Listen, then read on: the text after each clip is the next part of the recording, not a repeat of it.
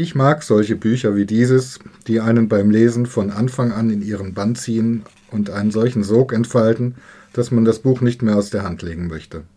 Und es waren nicht viele solcher Bücher dabei in diesem Lesejahr. Dieser preisgekrönte Roman gehört aber unbedingt dazu.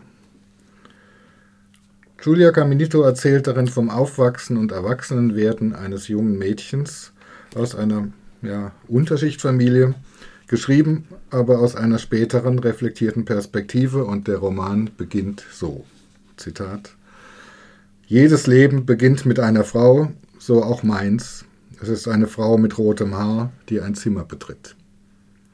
Die Frau ist meine Mutter. Sie hält eine Aktentasche aus schwarzem Leder fest in der linken Hand.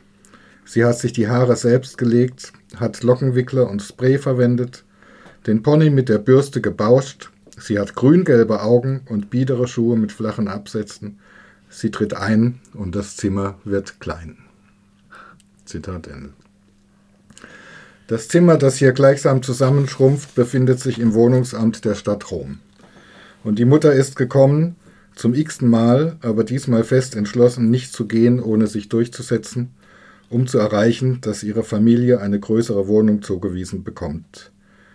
Denn zu sechst leben sie in Rom in einem verschimmelten Einraum-Souterrainloch, der Vater als Schwarzarbeiter ohne Unfallversicherung von einem Baugerüst gestürzt und seitdem querschnittsgelähmt, die Protagonistin mit ihrem älteren Bruder und zwei kleinen Zwillingen. Und eben der Mutter, die mit ihrer schier unglaublichen Präsenz den Dreh- und Angelpunkt der Familie bildet.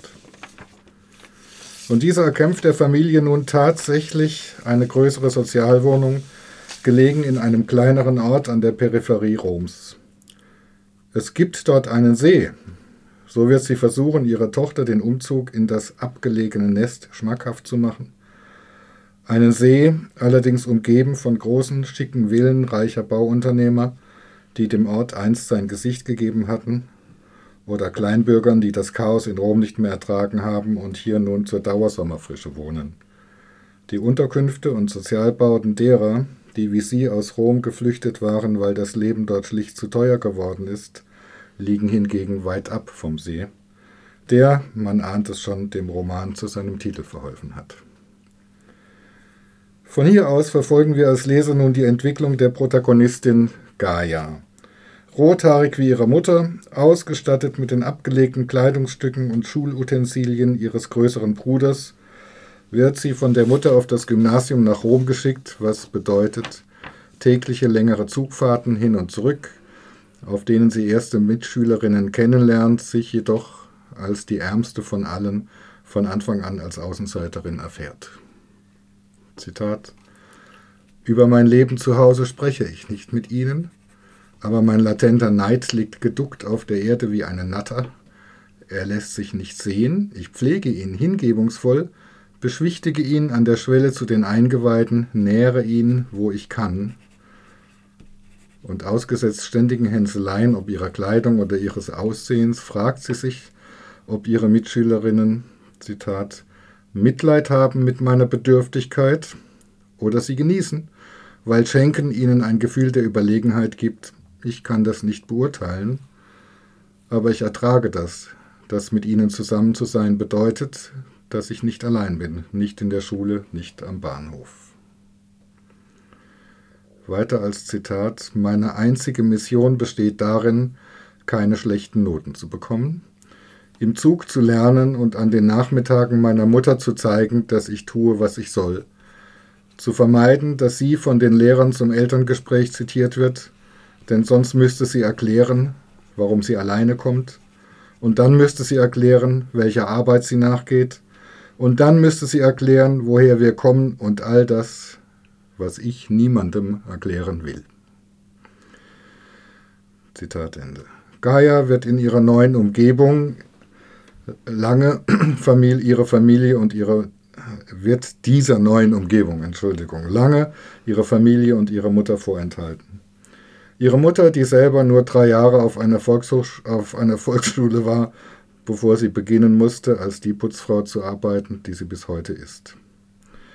Ihre unter diesen Bedingungen gewonnene Lebenserfahrung, nämlich entweder man lernt oder man ist ein Niemand, ihren Kindern immer wieder aufs Neue eingeimpft, führt bei Gaia zu der Erkenntnis, Zitat, dass ich ein Insekt in mir trage, die Stimme meiner Mutter, der ich beweisen muss, dass ich etwas tauge, dieser Mutter, die ihr immer wieder vorgehalten hatte, so bist du also, wenn es schwierig wird, dann gibst du auf.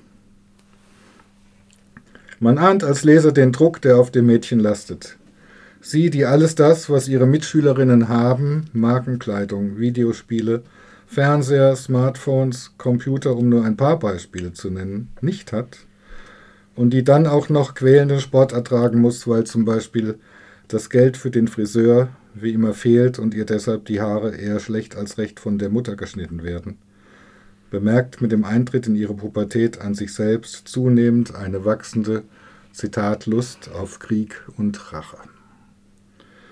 Im Roman bildet ihr Weg durch die Pubertät hin zu ihrem dann sehr gelungenen Abitur den Hauptteil. Wir erfahren von ihren meist misslungenen Versuchen, Freundschaften zu schließen, immer wieder unterbrochen von wütenden, unkontrollierten Gewaltausbrüchen, die ich jetzt im Detail nicht beschreiben möchte. Kurz vor dem Abitur, Abitur wähnt sie sich euphorisiert schon auf der Siegesstraße.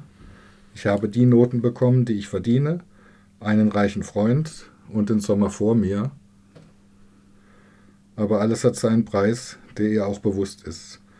Der Freund aus dem Villenviertel, den sie eine künstliche Liebe nennt, aber nackt in seinem Zimmer bin ich ihm recht, aber nicht in Gesellschaft seiner Freunde. Auf ihrer Abitursparty wird sie schließlich resümieren, dass es in all den Schuljahren, Zitat, für mich nie einen Ort gegeben hat, keinen Moment, in dem ich am richtigen Ort gewesen wäre. Zur Sympathieträgerin taugt diese Protagonistin eigentlich eher nicht, aber das alles ist mit einer so kraftvollen Sprache geschrieben, dass es ungemein authentisch ist. Auch deshalb vielleicht ist dieser Roman mittlerweile unter jungen Italienerinnen, die sich mit dieser Geschichte identifizieren können, zu einem Kultbuch geworden, vielfach verkauft und übersetzt.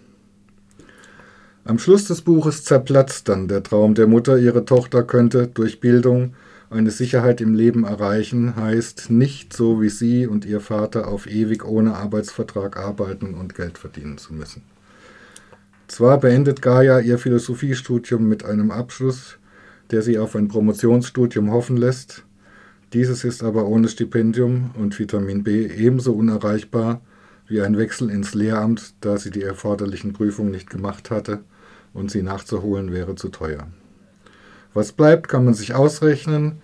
Sie, die, Zitat, ja nichts anderes kann als lernen und nun ohne Geld oder Ferienjob, der mich vom mütterlichen Atem befreien könnte, da steht, bekommt als erstes Mal von der Mutter eine Putzstelle vermittelt.